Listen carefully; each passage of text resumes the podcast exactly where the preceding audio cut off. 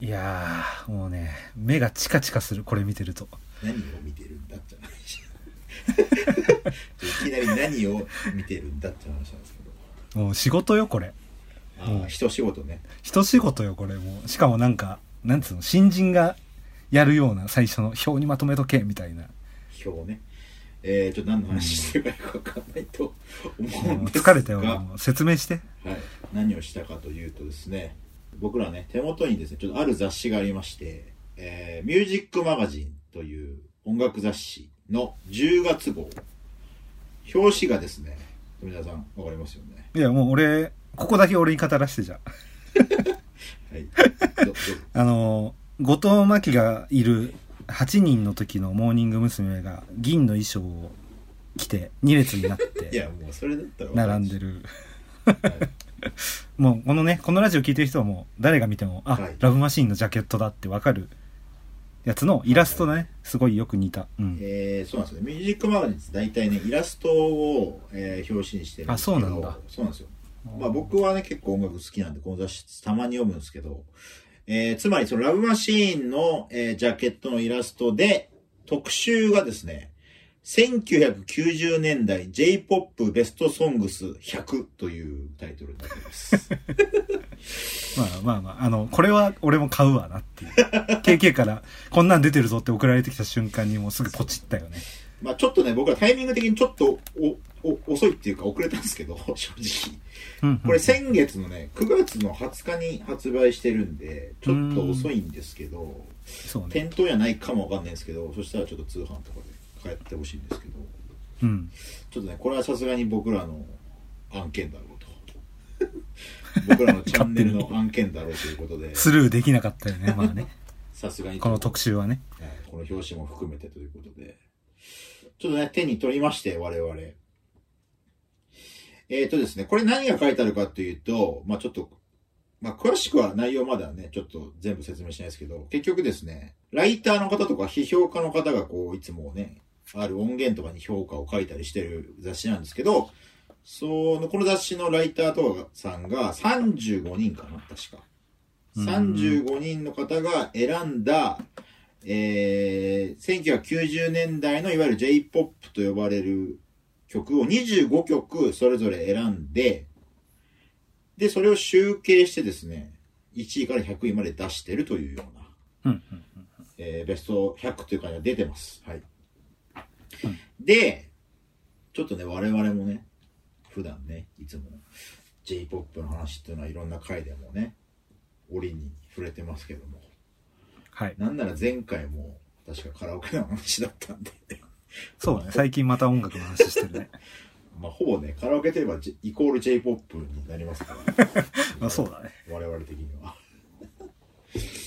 まあね、カラオケと切っても切れない。特に90年代はそうだねうん音楽のジャンルなんで。えーそうですね、まさに1990年代ということで、1990年から99年までの、えーシングルの A 面の曲で、なおかつ確か、えーオリコン30位以内に入ってる曲という縛りですね。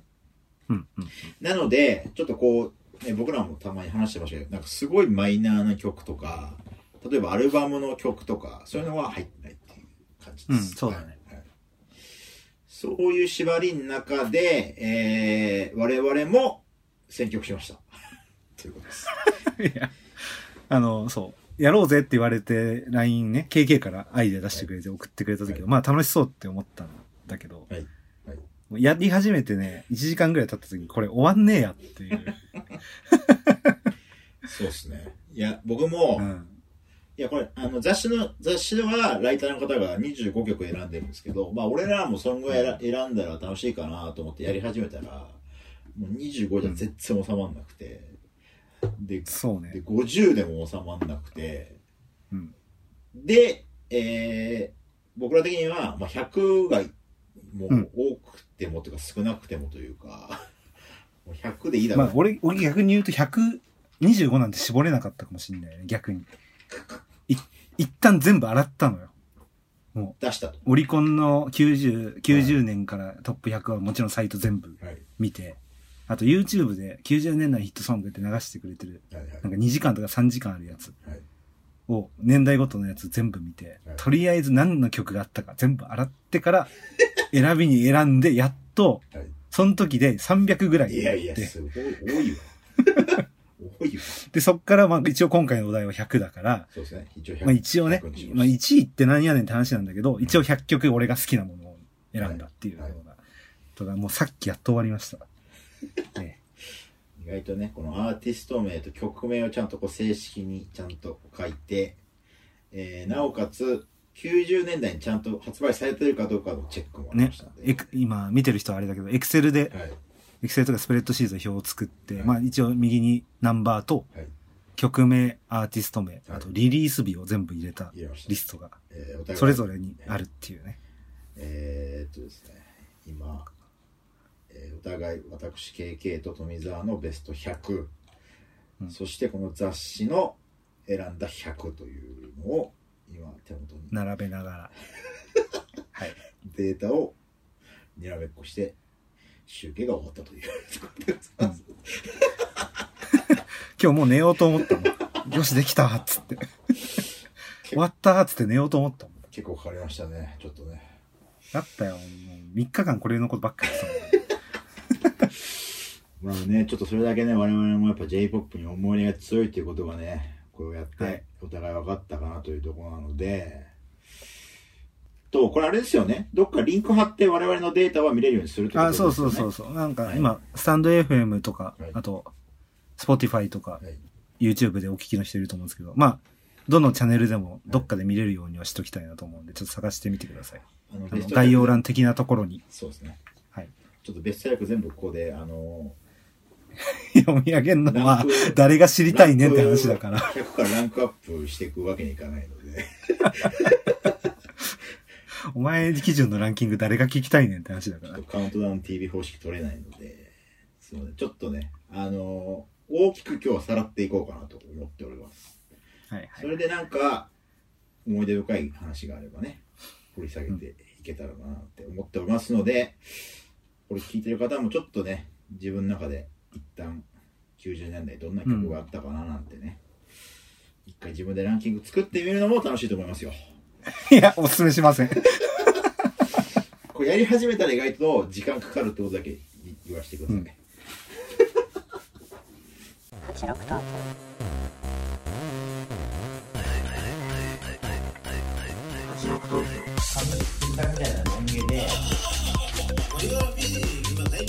スピードのオールマイティブラブ的な曲を。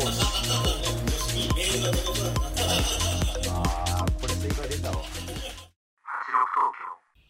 富澤です。 KK ですこの番組は1986年生まれ東京育ちの二人があの頃のカルチャーに思いを馳せ、喋り尽くす、ノスタルジックトーク番組です。ということで早速どうやってやっていくのこれ。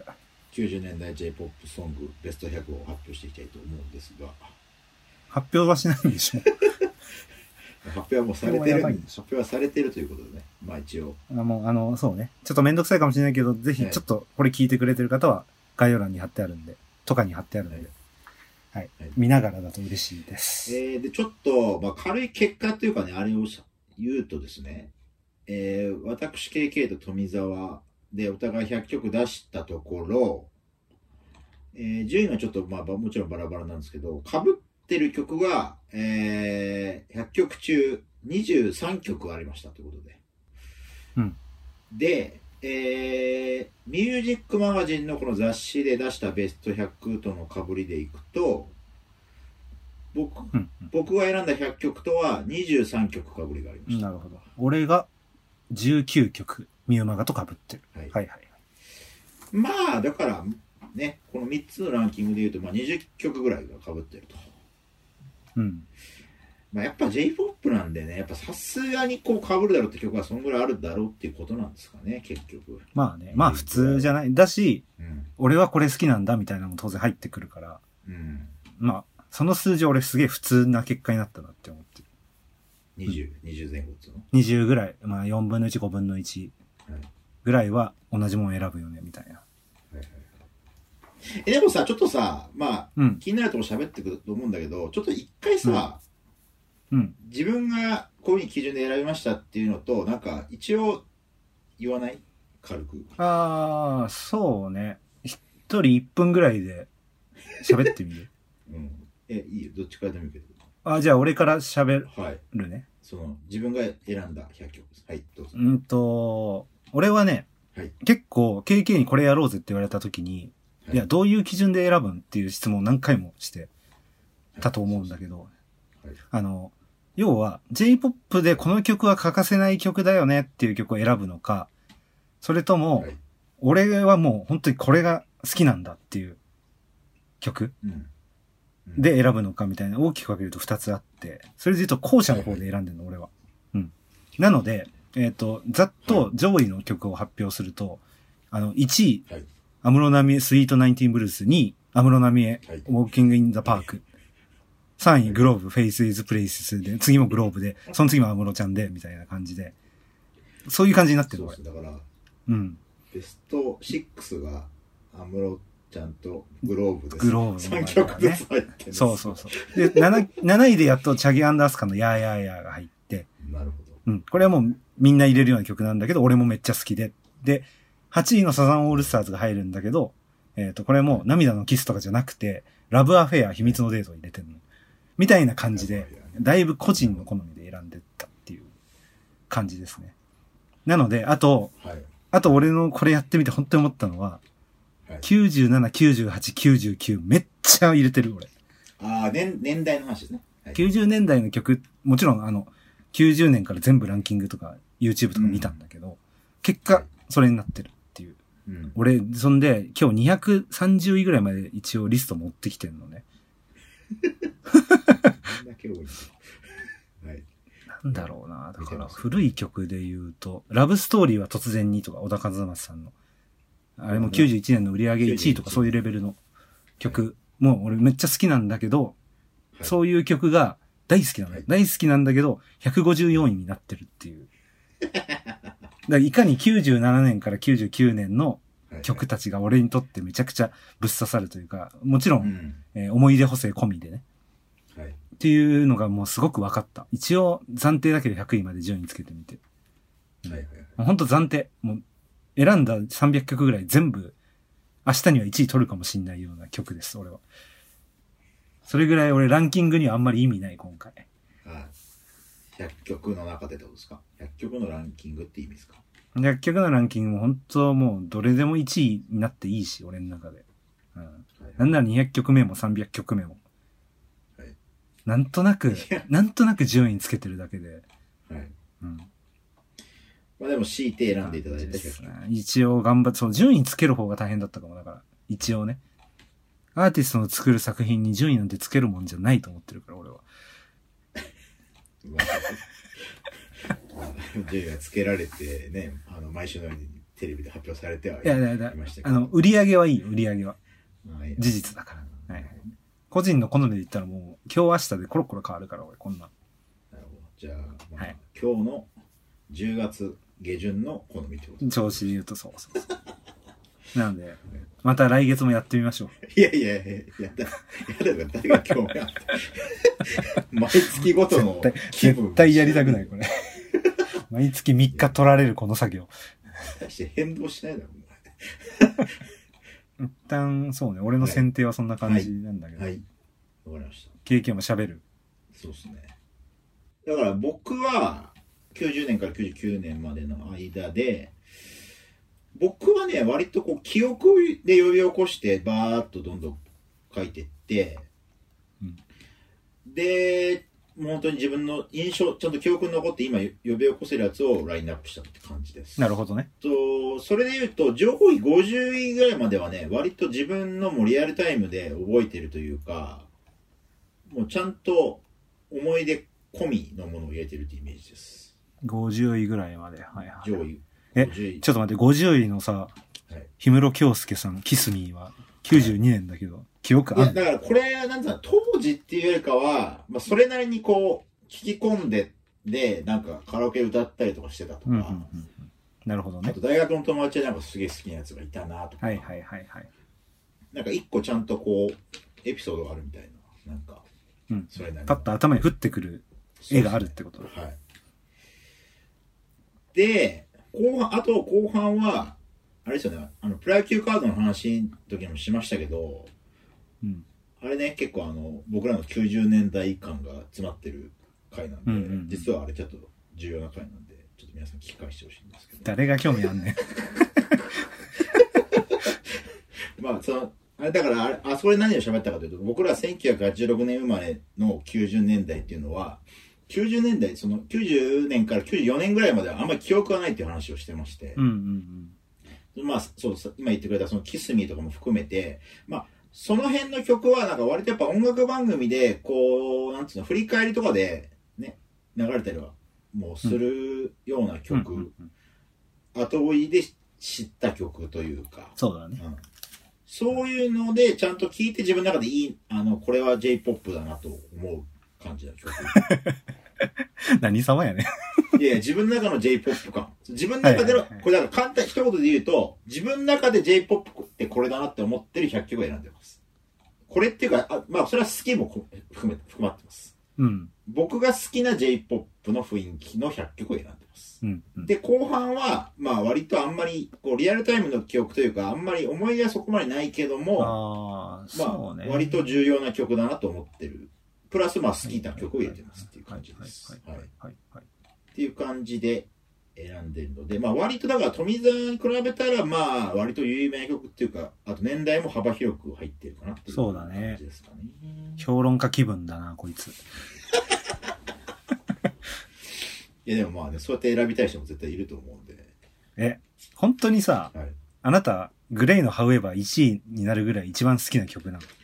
いや、これ1位ですよ、僕の中で。一番好きなの。その、ハウエバーが、はいなんかあの時代を象徴する曲っていうのは、俺も異論がないのよ。うん。そういう意味で言ったら1位なのよ、うん俺も。うんなんだが、はい好きかっていう、好きだけで選んだ時に1位に来るの、この曲は。えでもさ、そのさ、ささ富澤さんも言ってたけど、散々言ってたけど、いや、それで言うと好きだけで1曲って俺は選べないんですよ。だから、本当好きだけでっていううのは。ん、なるほどね。でまさにだから好きだけで選んだら、多分十何曲かって並列になっちゃうんですよね。ああ、俺が言ってたことと近そい。うそうそうそう。うんうんなんで、まあ、ハウエバーも好きレベルは高いけど、まあ、そこでいろんな時代背景とか音楽性とか曲のなんか雰囲気とかも含めて、うん総合値で今一出たよ、総合値という、わけわかんない言葉で逃げる。逃げてないっすよ。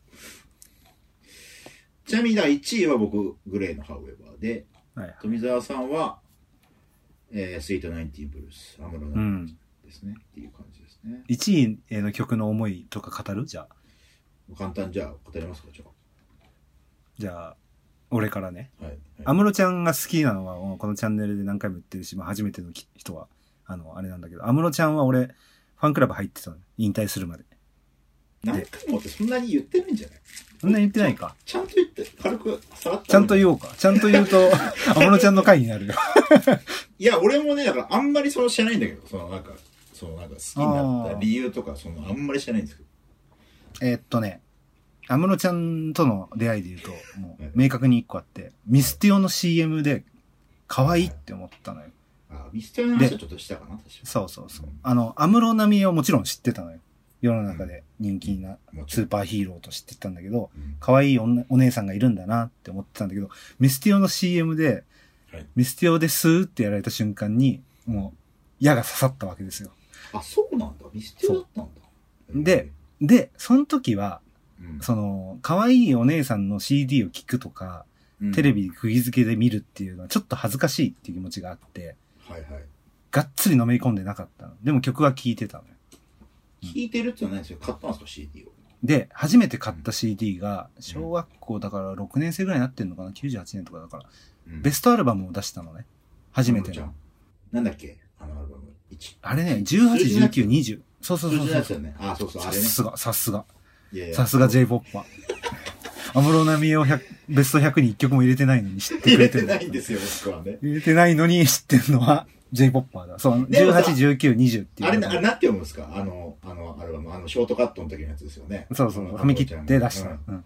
あれ、なん、なんて読むんですか一1890、あって大丈夫か大丈夫か20か。ファン大丈夫それ、いいもう18、19、20。って呼ん呼んででる、俺。いいの呼んでる。うん。知らないけど、大丈夫そのフねァンの人あがの怒らん、怒らんない、大丈夫。ねそう意外と、大丈夫。あのね、意安外と室リ奈安室奈美恵のサーチ意外とリサーチ甘かったりするとか大丈夫。で、いや、で、でうん、その時、俺ファンじゃないのよ、だから。あ、そのリリースの時。うん。なるほど。でもまあ、アルバム、小小6でアルバム買うってまあ好きなんだけどう、ん。ファンクラブ入ったのは、俺2010年代の安室奈美恵なのよ。あーじゃあ、じゃあ、この時、今、ちょうど話してると時とは違うってことですね。そうそうそうそう。ちょうどね、えっ、と、就活とかしてる時に、テレビとか出なくなって、うん。で、ベストフィクションっていうアルバムを引っ提げて、また2010年にそれが30代で1位取るアルバムなのかな。安室ちゃんって20、10代、あそうそう20代、30代、そうそうそう40代で1位取ったんだけど、えでその20代後半から30代までって、ちょっとグッて落ち込んで、シーンから消えてたって言われる時期があっそれて、は僕も知ってます。はいそれの復活となったアルバム、ベストフィクションっていう、うん。あのアルバムに入ってる曲たちがめっちゃかっこよくて、俺それを買ってから、ああ、なるほど。で、幼い時の気持ちもあり、あ、俺、うん安室奈美恵実はずっと見てたし好きだったなって言って、そこでファンクラブ入ってんのよ。それが2010年ですかうん。なるほど。 23歳とか22歳とかの時。じゃあ、そんな、じゃあ10年ちょっとしか経ってないってことですね。そのそうそうそうそう。だからファンクラブの昔から入ってる人にとってはもう、ど新参なんだけど、10年なんて安室奈美恵で。なんだけど、ただ、聞いてなかったわけじゃない、その90年代。うん、まあ、それはそうだ、こう売れてますもんね指、指加えて可愛いお姉さんだなって、こっそり恋心みたいなのあったっていう感じなの。うんで、大人になってもうガンガン CD 聴けるし、そうね。昔の曲も。まあ今 YouTube とか見れるし、DVD 欲しかったら買えるし、みたいなことをやってって、改めてやっぱり90年代のその TK サウンドと小室、あ小室と安室奈美恵の作った曲たちってやっぱすげえいいなっていうのを、当時も思ってたけど、あ今聴いてもやっぱいい。えー、それじゃあ、ファンクラブ入ってからもう一回ちゃんと聞き直したってことですかでそうね、そっからはもう加速してったね。もちろんその2000年あも聴いてたのよ。その売れてないと言われてる曲も聴いてたんだけど、う。うん。ファンクラブ入ったらもう全部、なんだろう。俺がもう声を大にして好きですって言ってかなきゃいけなくなるから。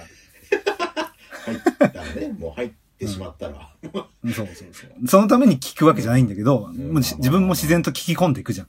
なるほどね。もうね、うん使命感が若干ありますもんね。そうそうそう。そうやって安室奈美恵の曲にもうありとあらゆる曲を聴いた中で、やっぱりその幼い時にうん、かっこいい、可愛いって思った時のタイミングで、すごい。いいい曲だなって、大人になって聴いてもいい曲だなって思えるのが、やっぱスイートナインティーンブルースなんですよ。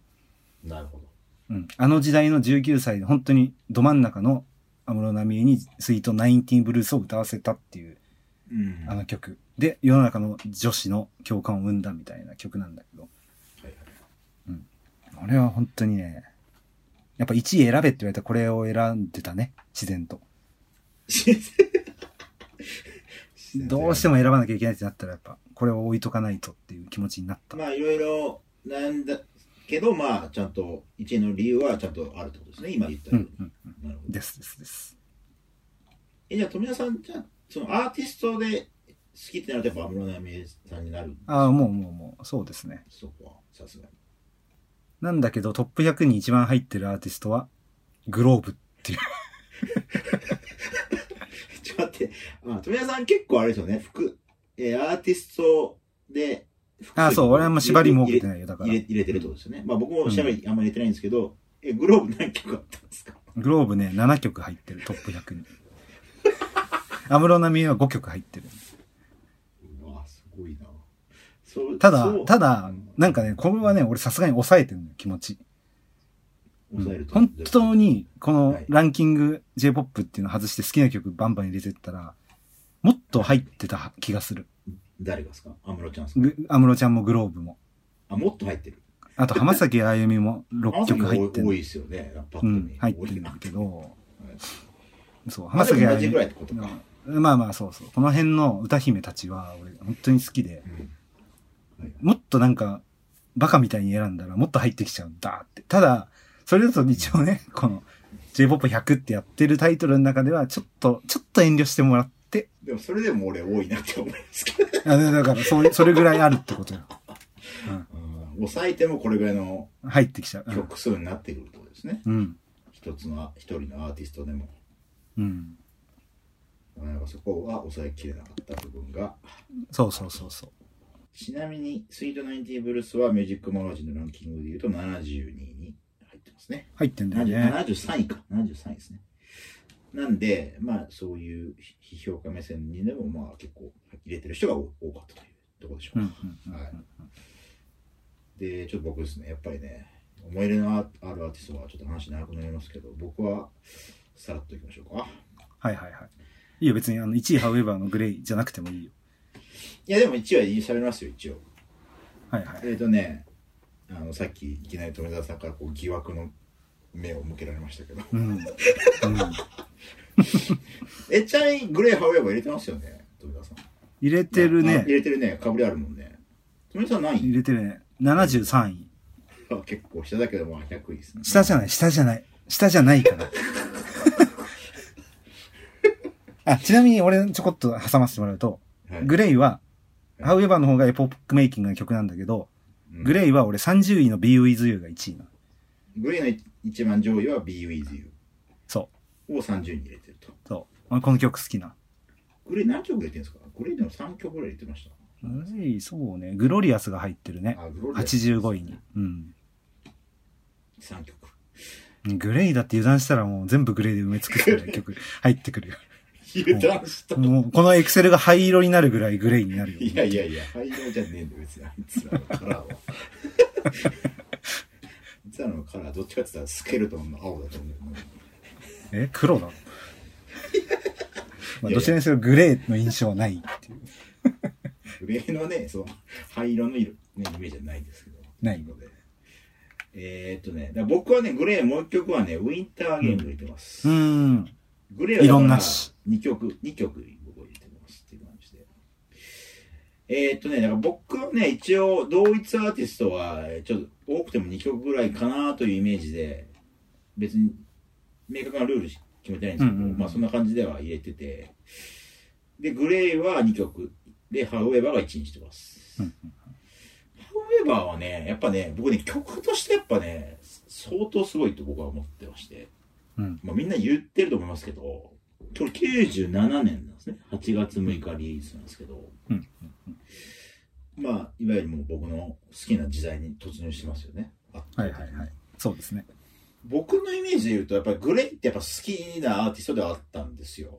皆さん好きだと思いますけど、まあ僕特にやっぱバンドサウンドってやっぱ好きで、うん。で、しかもグレイって、まあ、じゃ、元はビジュアル系から出てきたんだけど、まあでも意外とこう、万人に受け入れやすい曲調と見た目だったんですよね。そうだね割とそうだねビジュアル系の中では。そうだね。うん。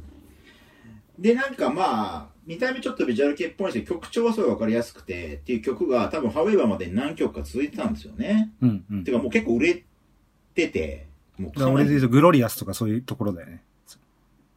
直前は確か唇だよ。そうそうそうそう。だから唇なんかも結構こう早いアップテンポな曲で、うん。まあ別にね、こう、ビジュアル系のこうドロドロした感じとかあんまないんですけど。なかったよねうん。もともとね。ほんとだから本当に初期のうんね、初期のライブハウスの映像とか見ると、うわ、こんなビジュアルビジュアルしてたんだっていうのがそうそうそう映像残ってるけど、結構メジャーに出てきてからはもう、ロックバンドだよね。あ、そうだ、今ちょっとシングルのあれ並び見ましたけど、だからグロリアスが96年なんですよね。うんうんで、その次が B ラブドなんですよ。ああ、もう、でもで、その次うんがアッボーイずっと忘れない。うはいはいはい。でもこの辺の3曲なんか、全然ビジュアル系じゃないですからね。うん。で、次が唇。うんまあ、唇ちょっと激しい曲じゃあ、アップテンポですよまあまあね。っまあ、ビジュアル系は感じなかったよ、俺もその頃。ていう感じで、なんかもう幅広いサウンドを見せつけてたところから、うん。もう、ハウエバーっていうなんかこう、ば、バラードって言ってもいいんですかあれって。うん、バラードこでしょ。ういう、なんか本当新境地っていうか、もう圧倒的にもう、あの、天井叩いたなって感じがすごいして、うん。ハウエバーっていう曲が、グレイの天井でもあるし、そうね。その時の J-POP のもう天井だったなと俺、もううんうんうんイメージがすごくあって。あ、わかるわかる。あの、ロックバンドが登る道の頂点の そうそうそうそう。教科書というか、この道で天下取れるぞ、ロックバンドはっていう。いや、だからね、そう、なんか、そうなんで1位かっていうと、その、こう、上りを完全にリアルタイムで体験してた、してて、してたしてたしてた。体感してて、うんで、あ、こいつらも天下取ったなって感じが、もうすごい覚えてるんですよ。だって天下取った PV してんだもん。 そうそうそう。もう黒ベースですよね。余計な色使わず にさ、スローで両手広げて歌 うっていう。はい、天下です、ここっていう。今、富士山の頂上に立ってますっていう PV じゃんね。いや、もうまさにね、ちょっと知らない人とか、まあ、知ってると思いますけど、皆さん。そうなんですよね。っていう感じで、だから僕は、ハウエバー以降は、もう天下後の曲ってイメージなんですよわか。る基本的に。あ、の、俺がよく言うさ、あの、グレイは、ハウエバー、ビフォーハウエバー とアフターハウエバーと前も言ってたけど、俺その理論ずっとあるからね。今 KK が熱く語ってることは俺も全く同意見だかそらう。そうそう、富澤も言ってたもんね。うんそうそうそう。なんで、だから、まあ、グレイもまあ、すごい好きなんですけど、まあ、ファンクラブとか入ってはいないですが、うんだそういう、なんつうの、本当にリアルタイムで道筋を見てる人たち、プラス、うん。完全に席巻したんで、うんうんうん。まあ、そのイメージが強いプラス、僕今聴いてもやっぱ曲がいいなっていいうか、いよねちょっとね、僕のね、ベスト5見てもらうと、これね、もうね、長い曲を入れてるんですよ、4 1位から。これさ、でも、あ、いわかりますい、いい、あれね、あの、再生ボタン押したら6とか7とか出 る。この時代 J-POP 特有の、で、イントロまで1分ぐらいあるみたいな。 そうそうそう。それで言うと3曲目のラブファントムはもうそういう曲として有名だしさ、リーズの。これだから僕の中で展開がこう、すごくいっぱいあって、やっぱサビへの盛り上がりみたいなイメージで3曲入れてます。なんかなんかえー、However, Tomorrow Never Knows, Love Phantom あと、まあ、ロージアも結構長い曲なんですけど、ルナシーは。まあ、あの、バンド単位でいくと僕、ルナシーのがよっぽど好きなんですけど、そうだよね。まあ、で、やっぱりこう、J-POP っていう目線でいくと、やっぱ、うん However のがやっぱ1位だなっていうなるほど感ねじですね。はいいやでもその、曲が長いやつを選んでるのはね、すっごい J-POP 味がある よね。今だって下手したら2分台の曲とかが売れそうそうそうそう売れてんだもんね。うんあとサビから入るじゃん、今はもう。そう SNS 時代。イントロからもう壮大な物語紡ぎますせっていう始まり方すそうるそうそうそう、この曲たちね。まあ、割とトップ10はね、こう、なんつうの、曲の完成度が高いという意味、プラス、まあ、スキンももちろんありますけど、うんうんうんまあ、僕の中の基準ですけどね、もちろん。うんっていうので選んでる、プラス、リアルタイムっていうので、ハウエバーを打ちさせていただきました。なるほどです。皆さん納得していただけましたでしょうかいや、あの、そう、曲の作りの話をした時にこのランキングをもう一回見直すと、言いたいことすごくわかる。一個一個がマジで、まあ、他のも違うっていうつもりないけど、一個一個マジで、うん。アーティストが本気で作った作品っていう曲が並んでるう。うんそう。そうそうんうん。そうそう、なんかね、こう、長尺の、で、しっかり見せる曲っていうのが、なんか僕の中で完成度とかって入れていくと、そういうイメージでちょっと選んだかなって感じかな。なんかもう、この辺は何十年経っても超えらんない感じがすごいするというか。そうね。俺、う俺それ、KK の2位の、トゥモローネワーノーズってあるじゃん。ミスチルの。で、俺ミスチル結構ライブ行ったりとか好きだった時代もあって好きなんだけど、うんじゃあ一番、じゃあカラオケで歌う曲とかよく聴く曲ってなんだって言った時に、トゥモローネバーノーズって上がってこないのね、俺。あんまりそうですね、上位じゃなかった。そうそうそうそう。うんまああと2000年代の方の曲が好き、Not Found とかさ、うん。うん。とかが好きってのはあるんだけど、で、トゥモローネバーノーズ今回、やっぱり90年代の曲ググって YouTube とかで流れてくるわけですよ。はいはいはい。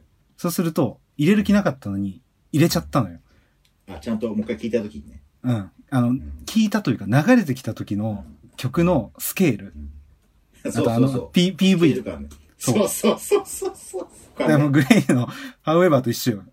そうそう。もう今ここ頂点ですみたいな PV じゃん、あれも。そう。ミスチルにしか撮れない PV 撮ってるし、あれ。あの時代のもう。何万枚って売れるますっていう曲の作り方してるし。えーでも僕の上位は、もう PV であの両手広げてる曲。ウィンターゲームもまあ、ちょっと下の方ですけども、まあ、そういう壮大なスケール感のある曲を、うんいや。納得いった。で、俺はそれ、トゥモローネバの図に今回すごい感じた。入れちゃったもん、これ。やっぱこの曲、外せらんないわ、と思って。なんかさ、てか俺の中でも、ミスチルで言うと俺、トゥムロネバーノズがもう1位なんですよ。うん。けどやっぱりなんか世間的にやっぱイノセントワールドとかになってんのかね。そうね。ていう天下取ったという感じで言うと、グレイみたいに階段登ってきた感じじゃなくて、うん。もっと、スーンと現れた感じでしょミッシそうェなルっんだてよ。ね。クロスロードあたりから。そうなんだよね。で、うわ、なんかすげえいいバンドいるっていう、ざわざわってしてる時にイノセントワールド出して、そうそうそうって感じじゃんそう、だからその二つの山がある感じなんだよ、俺、ミッシェルって。そうだね。うん。まあ、トゥモロネマーノーズもね、イノセントワードも94年で、トゥモロネマーノーズ前がイノセントワードなんですよね。うんまあ、どこで天下取ったかは正直わかんないんですわけかどんない。名もなき歌という説もあるしね。 うん、そうそうそう、その説もある。うん。それでいくと僕ら名もなき歌は結構リアルタイムなんですよね。そうだよね。あれ96年だからね。あれめちゃくちゃずっと1位だったっていうか、なんかね、そうそうそうそうもう年末とかずっと言われてたイメージがやっぱあってね。でもね、僕はね、極端にやっぱトゥモロネバーノーズのね、わかるわかるわかる。こう静かに入ってくる感じがね、やっぱ好きなんですよね。あこの曲スケールすげえと思ったもん、今回。流れてきたの聞いてうん入れる気なかったんだよ、だ って。ミッシェルだったら他の曲なんか俺好きだし聴くなーとか思ってたら。うんまあでも、まあちょっと聞くのにちょっとね、若干カロリー使う曲でそはうそうそうそうそうそう。そうそうそう。もちろんカラオケで歌うときなんてちょっと躊躇しするし。そうそうそううんあの、しっかりこう空気作んないと、作ねっ、てそうそうそうダメな曲でもあるし。あと、周り飽きるしね。あの尺 はね。あの、気軽に入れられない曲でもあるし、前半にも絶対入れられない曲がいやー、なので。いや、もう、っていうかさ、まだ1位、2位、3位ぐらいの話しかしてないのに、もう30分とか経ってる。やっぱ、やっぱ長くなりますね。やっぱ長くなるね。え、もう終わっていい いやいやいやいやいや。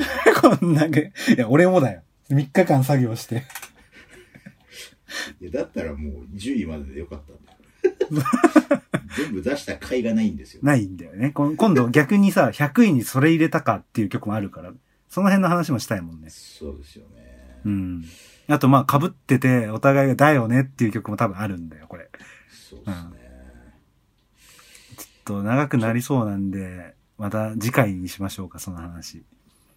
まあちょっとね、まだこのシーズンどんだけ続くかちょっとわからないんでうすが、とん、りあえず1回では収まらないってことがもう発覚しました。今回は、じゃあ、あれだね。あの、両手広げてる系ソングがやっぱ強えっていう。PV でわかるっていう曲の凄さは。まあ、とりあえず、まあ、ハウエバーはもうあの PV でもう天下を取ったこ撮とをっ表てるしかたってていいううね。そうそうそう。すごいよな PV 撮ってんだもんな。天下撮る前に。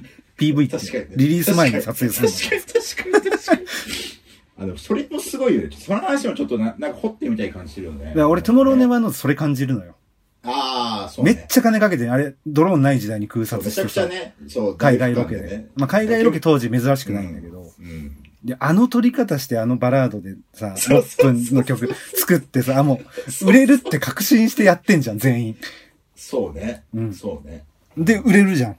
で、しっかり売れてるし。それってすごいことだと思うのよ。なかなか仕。掛だから仕掛けた通り売れてるっていそうそうそうそう。はい、これ売れる曲できました。事務所の人とかね、音楽会社の人あじゃあもう PV、もう壮大なの作りましょう、つって。代理店巻き込んで、ヘリ出しましょう、つって。で、リリースの日バーン出して、バーンって200万枚売れて。これすごいよ、やっぱ。まあねちゃんと仕掛けて売れてるってのはやっぱすごいですね、うんいや、わかる。そういう意味で、その KK のこの上位の曲たちはなんとなくわかるよ、言いたいこと。はい。ということでじゃあえー J-POP 終わります、終わりませんね。はい。 J-POP じゃあベスト100、えー、丸一はじゃあ終わりでいいですか10分の1終わりっていう。えでずーっとこれもう何週もこれをあのチャンネル名変わる可能性ある。 J-POP 概論とかうんなるかもしれない。概論って。 J-POP 概論丸一とかにあのローマ数字の大学のやつ1。概論1なんてますレジレジュメ配られる系ね。レジュメ配布してますんで皆さんそれで見てくださいねあ、そうね。今回レジュメある。レジュメという資料をね資料付きなんで今回はレジュメ。レジュメって久しぶりに言ったわ。